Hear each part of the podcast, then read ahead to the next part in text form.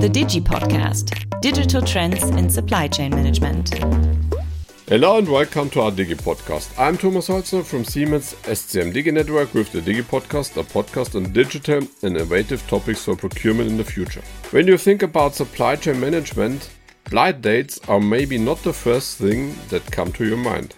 But also in procurement, we have this case with negotiations. Not every party is involved as it should be or could be, and nobody knows each and every person. So it's more getting to know each other through a middleman, and it can be quite risky. So conflicts and miscommunication can happen. My guest today, Oliver Bellon, has maybe an idea how to sort this out. He was watching and experimenting on a new approach called agile Request for Quotation, or short RFQ. And how this could help to get us better, Oliver will explain in a second. So, hello, Oliver, nice to have you here. Hello, Thomas. Thanks for the invitation. To make it easy, what's an agile RFQ? That's a good question, Thomas. I think it comes from the software development part where we already have the agile methods applied for a couple of years. So we cannot imagine a software project today without applying agile methods. And the idea is to apply those agile methods that are working in the software development also to the procurement processes. The customer and all stakeholders, all parties are working together, exchanging know hows, collaborating, and in the end, everyone is in the same room, including the suppliers, and maybe also two or three suppliers at the same time. Sounds very challenging and big disruptive approach. So how did you come across this RFQ? I think it was like five or six years back when I first got to know to an expert in this field who was inventing the lean agile procurement method. And I was thinking, okay, where should we apply it? And when we see the current world, our current business world, all topics get more complex. Also in the in the value creator aspects, we have different dimension to balance in future tenders. And I think that is a way how we can solve the complexity. We have already a successful pilot within Siemens it was one of my colleagues, Rodrigo from Siemens US, who did a pilot in applying those agile methods on the tender process for IT services. What is the result out of this, or what's the possible impact on Siemens SCM overall? I think there are three topics to mention. One you already mentioned in the beginning, which is the blind date. So we go from blind dates to real engagement and collaboration. So all the parties, all the cross functions are talking into one room and solving the problems together. Secondly, it's from strict specifications where we sometimes maybe over specify topics to open innovation and asking the suppliers for their ideas to solve the problems. And thirdly, we spend a lot of time in email ping pongs to align topics. And the agile RFQ method can promise quick results because everyone is in the same room and exchanging the ideas and solving problems. Sounds really great. And uh, if I cheat a little bit, I was told from you and Rodrigo that you reduced the lead time from two months to one week. And I think that's impressive. So this is a new thing for SCM at Siemens. And you did the extra mile because you did something new. You asked some stakeholders in advance. So what is your feedback on the idea and what's the feedback or what were the challenges when you wanted to set up the idea?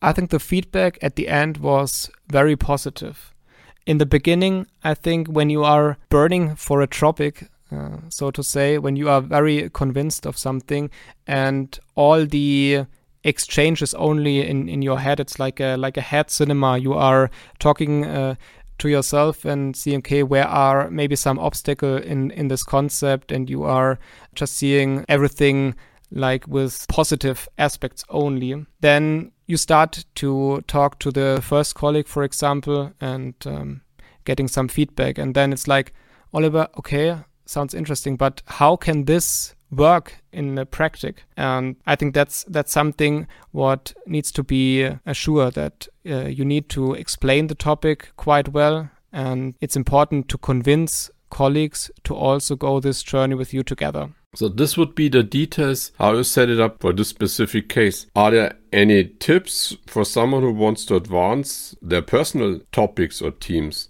How do you think it's a good approach to do this? For the colleagues of Siemens, like internal colleagues, we have the SCM Digital Network. That's a great area, a great network to exchange ideas and drive new topics.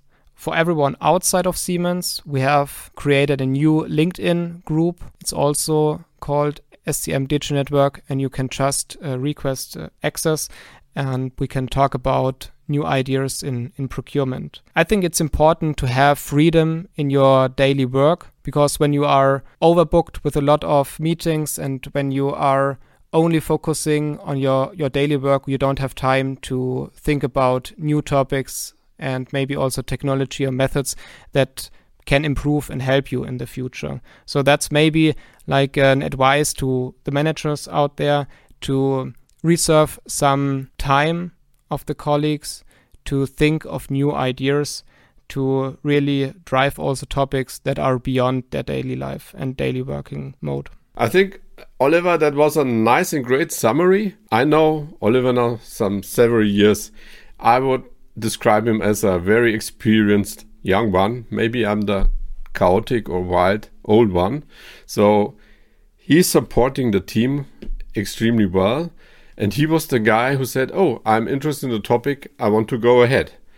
Why did you do this? So now we're coming to my last but not least question Who is Oliver? I think I'm a creative, fundamentally optimistic person, and I like to drive new topics. I like to connect people and ideas and to break down silos and maybe also to do sometimes things differently. I'm also interested in technology, and it's great to see all this development, what is currently going on with, for example, ChatGPT or all these electronic vehicles, uh, what are existing. And privately, I would say that I'm a minimalist, so to say. I have a tick every year in, in January, I count all my stuff at home, and currently it's like 1,900 items for two people, and uh, the target is lower, but uh, it's hard to sort some things out, but uh, I'm on the way.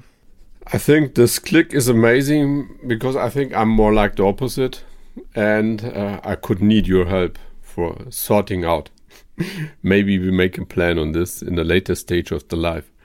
Thanks a lot. I really enjoyed it again to to work with you together. This time totally different.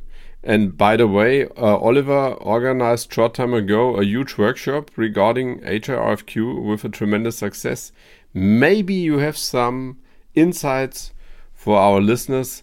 What was your main takeaway? The main takeaway from the workshop, I think we were first focusing only on procurement colleagues to be invited, and it was quite obvious that it's necessary to invite also other stakeholders because the whole organization is connected and we can only bring things forward when we do it together. So, again, a pure cross functional mindset. Thanks a lot, Oliver. From my point of view, amazing the podcast and also the workshop and also agile in the future. If you have any questions regarding agile, Digi Network procurement, you can join our newly set up small Digi Network LinkedIn group. Christiane, Zina, or somebody else will give access if you want to. And here you can meet Oliver and some other members of the Digi network to exchange your ideas. I hope you enjoyed this agile episode of the Digi podcast. If you have questions or if you want to find out more information about the network, you can reach out also to our internet page siemens.com slash diginetwork. I'm looking forward to having you as a listener at our next episode. Yours, Thomas Holzner. The Digi Podcast Digital Trends in Supply Chain Management.